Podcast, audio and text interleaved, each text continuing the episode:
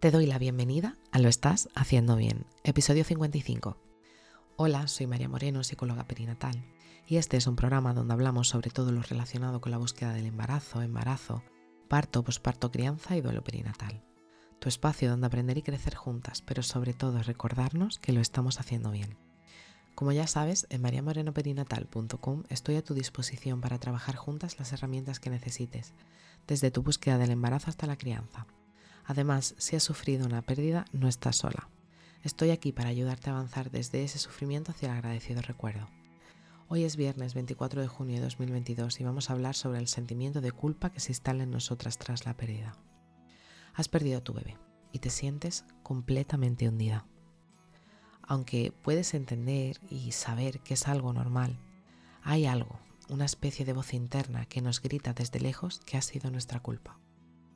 Habrá momentos en el que podamos escuchar esa voz muy bajito y otras veces que parece que la oiremos susurrándonos al oído.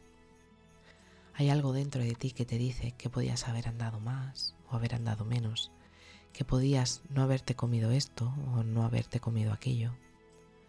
Como estas cosas, miles. Parece que tienes una pesada carga a tu espalda, como una mochila o una piedra.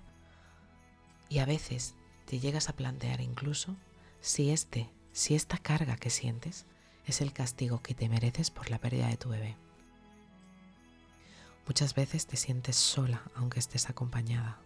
Tu pareja, tu familia, tus amigas no te entienden y tienes la sensación de que solamente estorbas estés donde estés. Entonces te pregunto, ¿cuándo fue la última vez que sonreíste? ¿Cuándo fue la última vez que hiciste algo por diversión? Tras una pérdida, la culpa hace que nos sintamos que no merecemos volver a sentir todo esto. La mayor culpa de las pérdidas perinatales es seguir adelante, es seguir viva y tu bebé no. Ningún padre ni ninguna madre debería de perder a su bebé, pero por desgracia os ha tocado formar parte de la estadística. Eres una de esas cuatro mujeres que ha sufrido una pérdida del embarazo. Sientes que estás dentro de un pozo negro y por más que miras hacia arriba, no ves la luz. Si sientes que todas las cosas malas que te pasan te las mereces, si comienzas a realizar conductas compulsivas con tal de acallar la mente, como ver series de televisión para no pensar o comer sin hambre, puede que este sea el verdadero momento para pedir ayuda. A tu pareja, a tu madre, a tu mejor amiga o incluso buscar ayuda profesional. Creerás que tu pareja ha pasado página y hará que te enfades y te sentirás todavía más triste si cabe.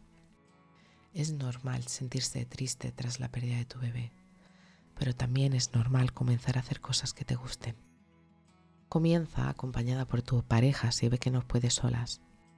No es necesario a veces que incluso salgas a la calle si no te encuentras con amínimos. Puedes hacer algo de ejercicio en casa, puedes cocinar aquella receta tan rica, puedes hacer una videollamada a tu amiga pero también puedes salir a andar por la calle, ir a realizar alguna compra, hacer un viaje. Te mereces ser feliz y no debes recibir ningún castigo por la pérdida. Eres importante, tu bebé también, pero eso no significa que tú lo seas menos.